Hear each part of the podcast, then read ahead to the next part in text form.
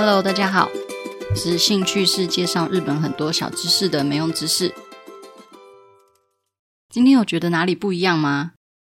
我想说试试看放那个片头音乐来当做一个纪念，就是纪念我的新书《日本奇妙知识不思议》上架啦！拍手，结果还是没有拍手的特效音。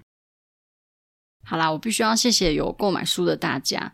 让我在上市的第二天就有冲到博客来中文书即时排行榜的第四名，虽然就那一次而已啦，不过我有截到图，有截到图就已经可以当做一辈子都留在榜上了。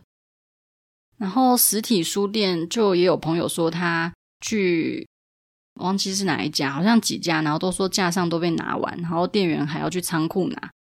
我就想说，其实店员该不会一直都没有摆出来吧？就直接就是堆在仓库里，也没有要上架的意思，哭哭。不过真的看到书的出生还是很感动。是实体书一出来，那个感觉真的完全不一样。原来这就是看超音波的照片跟实际上小孩出生的感觉吗？好，总之真的非常谢谢大家买书，那应该陆陆续续都有收到。如果说手边有书的话，可以翻一下。我来简单介绍几个不思议。首先是这本《日本奇妙知识不思议》里面收录了一百则奇妙知识。虽然我当初跟编辑提议说，我想要书名就叫做“就算知道了也对人生没有帮助的日本小知识”，但是如果我没记错的话，编辑应该是立刻的的就打我枪了，这样。我猜编辑心里面应该觉得这种书名谁要买啊？这样子吧。总之，这一百个奇妙知识不思议呢，是由四大分类组成。第一个是日本的生活篇，例如说，你走在日本的街头，不是常常会看到很多那个世界一周船旅的海报，就是环游世界只要九十九万日元的那张海报。然后，或者是你在漫画里面可能常常看到你的对手跟你说“来决斗吧”，但其实这样子的行为可能会被逮捕。或者是只要是有在日本住过、有打工度假或者是留学啊等等也好，都有听过就是 NHK 的收费员来敲门的这个都市传说。但其实这不只是一个都市传说。如果他们真的来敲门，你真的得乖乖付钱吗？的这种跟生活有关的小知识。第二个部分呢是食物篇，例如说大家都还蛮喜欢日本料理的吧，像我本身就很爱吃烧肉啊、拉面啊，然后跟寿司等等。那这个食物篇其实就是有讲到一些日本食物的一些小知识，例如说最早的咖喱饭其实是用青蛙的肉做成的，很神奇吧？那还有那个电影里面啊，不是常常就是美剧或者是美国电影里面。只要有人去那个中国的餐厅，然后都会拿到幸运饼干。这个幸运饼干其实是来自于日本，这个也很不可思议。还有，如果你同时又想吃炒面又想要吃面包的时候，可以大声的跟老板说：“小孩子才做选择，我全都要。”然后这种任性呢，就造就了第一个炒面面包的诞生。那食物片的部分，其实里面都有附食物的照片啦，就是看起来非常的精美，看起来也非常的好吃。所以看完食物篇应该是会蛮饿的。第三个部分是历史篇，也就是阿梅我本身非常爱写的，因为我最近粉专以前写比较多啦，但最近比较少写，是因为我所有的历史篇小知识都拿来写书用了。例如说，呃，幽灵没有脚的形象是怎么来的？然后还有在将军面前振作。是为了要让人家脚麻站不起来，然后站不起来就无法攻击将军，所以才有这个振作的部分。不然振作其实在以前呢是一种刑罚。还有江户时代，如果你在逛街，例如说你不小心穿越回江户时代，然后你在逛街的时候发现，诶，这家店铺的那个店前的那个暖帘为什么是紫色的？代表这家店欠人家钱。这些跟历史啊，或者是现代，可能偶尔还会有关联的这种。呃，或者是毫无关联这种没用小知识，也都有出现在历史篇里面。那第四个大分类就是四十七都道府县地方趣闻篇。例如说，明明就已经是非常冷的一个北海道，但是北海道民他们使用暖桌的比率是全日本最低的。然后还有东北第一落电车，只要有丞相起风啦，就会停驶。还有天龙国民横滨市民不会说自己是神奈川县人这种事情。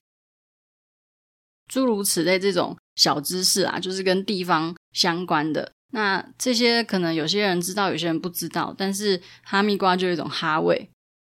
诶，原来这个地方曾经有这样子的一个冷知识。那下次假设解封了，可以出国玩，或者是你已经在日本了，你可以随时去这些地方的时候，可能就可以跟你在街角遇到的桥本环奈或者是町田启太说：“诶，你知道？”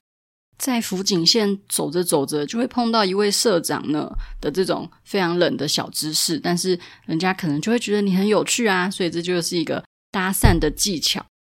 不然我下一本书来写搭讪的技巧好了，相信应该是卖不出去。所以这些小知识呢，每一个分类都有二十五折，加起来就是一百折。如果我以前在更新粉专的频率，可能一周更新两到三篇的频率来看的话，这本书相当于十个月份量的没用知识，而且书里面有很多我在粉专还没有公开、还没有写过的没用小知识，真的是蛮希望大家可以喜欢这一百则的内容啊！毕竟我真的被退了超多次稿才选出来这些精选一百篇的，所以内容的部分大概是这四大主题。就是生活篇、食物篇、历史篇跟四十七都道府县地方趣闻篇。那其实封面也真的很厉害啦！我的编辑大大之余是一个非常有眼光也很有美感的一个人。相较之下，美术程度只有小学三年级学艺股长的我，我常常看不出来差别。像这次我都不敢跟他说，我不知道之余有没有听我的 podcast。不过好，我就讲好了。就是这次，其实之余非常兴高采烈的跟我说，这次封面啊，我的日本奇妙知识不思议的封面，除了四色以外，还加了三种特别色的时候，我听不懂什么是特别色，然后所以我就还不敢点开他的讯息，我先去 Google 完特别色是什么，然后才那边装懂回他。但现在我真的知道了啦，之余大大，就是一般书籍封面都是用基本的四种颜色调出来的配色。但是颜色有时候就没有办法到非常精准，你想要的那种颜色，像是麦当劳的红色，可能在全世界各地印出来都会是一样的红嘛。那是因为他们是使用特别定制的红色，那个红是特别色，因为不是调出来的，所以相对就比较少误差。然后特别色的话，就是印刷厂它要再另外加那个专属的印版，所以也可以创造出有一点金属色或是荧光色的效果。像这次我的书就有一些荧光色的效果，所以听说这次日本奇妙不思议的封面四色加三种特别色是很多编辑梦寐以求的封面设计，因为就会在几乎都是以四色印刷为主的封面里面有一种脱颖而出的感觉。那这次就为了配合我很锵的内容，所以就用了三种特别的荧光色，好像就是我吸了什么，大家都可以来吸一点的这种感觉。所以在印刷成本上面，听说是蛮大手笔的。这部分也是谢谢之于大大的坚持，还有设计师的坚持。然后我的内页的四个主题的颜色也都有对应到封面的颜色，这一点真的是非常的细心。然后还有书底啊，有介绍其他两本书。那一个是日本都知识俱乐部，然后一个是图说日本大事记。这两本书其实我都有看，其实都还蛮好看的。如果有兴趣的话，也都可以去参考一下。那这两本书的配色也有，就是稍微搭到我的《日本奇妙知识不思议》的封面的蓝色跟黄色这样子，这也算是一个小小小小的秘密，这样可以跟偷偷跟大家分享。然后接下来是我的作者序里面有提到的一个 Special Thanks 的天冈佑吉先生，书中有一些照片是由他提供的。它也是我开始这些没用知识的一个灵感来源。我的作者序里面有提到，我会开始写没用知识，是因为我刚去日本的时候，我的好朋友 Ten 讲，就是我都叫他 Ten 讲，和我啊，然后约了一群朋友去鸭川，然后他就问我说：“你有没有发现鸭川河畔有坐一排情侣？然后这些情侣全部都是等间隔的坐着，你有发现吗？这个东西叫做鸭川等间隔法则。”这个就是我的没用知识的起源，我人生第一则知道了也对人生没有帮助的日本小知识。因为当下我听到这个压川等间隔法则的心情，就是真多亏你们日本人想得出这种名词，然后这个冷知识真的是太没用了，我真的太喜欢了。所以我就在我的笔记本上面写下我第一则没用知识，就是这个压穿等间隔法则。然后我的没用知识的开关就因此被打开了。所以只要有发现一些很没用的小东西，我就会记录在我的小本本上面。然后某一天呢，我就发现，诶，我记录了还蛮多的，所以就干脆来分享给大家。大家如果手边有书的话，可以翻开第一章生活篇的第一篇。为什么日本随处可见环游世界一周的船旅海报的这一篇？这张照片就是 Ten 讲拍的，然后他拍到的这个女生是日本一位就是小有名气的摄影师，叫做 Kiko 桑。大家如果有兴趣，可以去他的 IG 看他的作品。那他的 IG 是 W A C A M E R A 哇卡梅拉这样子。当 Kiko 桑知道说他要出现在我的书上的时候，也很开心。所以虽然就只是一个小小的角落啦，但是这是真的很谢谢天奖跟 Kiko 桑还特别在自己的 IG 里面帮我宣传。那这两位就是天讲跟 Keiko 桑也都是摄影师，所以如果说对摄影有兴趣或是喜欢看一些作品的话，其实我觉得他们两个的作品都很棒。尤其是 Keiko 桑，他可以拍出一些我觉得很有意境的、很有氛围的照片。天讲的话，他。拍人物啊，那个家庭家族照的摄影，拍小朋友的瞬间，其实我都觉得还蛮好看的。大概关于我的书的一些小小彩蛋是这些。怎么办？怎么办？怎么介绍王文轩老师的书的 podcast 比我介绍自己的书还要长？那我来聊一下，就是我比较常被问到的几个问题。好，虽然说是比较常被问到，但其实就是样本数大概就只有二之类的。首先就是我的没用知识这个名字是怎么来的？没就是梅子的梅，有没有用的用，知识就是库洛魔法使里面小樱的好朋友的那个大道士知识的知识。我其实是一开始先从粉砖的名字开始想的。那时候因为好多日剧啊、轻小说啊、动漫啊都很流行那种很长的名字，所以我就想了一个很长的名字，就是就算知道了也对人生没有帮助的日本小知识。那当时其实还有另外一个备案，叫做日本豆知识。所以如果最后我选日本豆知识的话，那我的笔名可能就会叫做阿豆之类的。所以大家就要开始叫我阿豆了。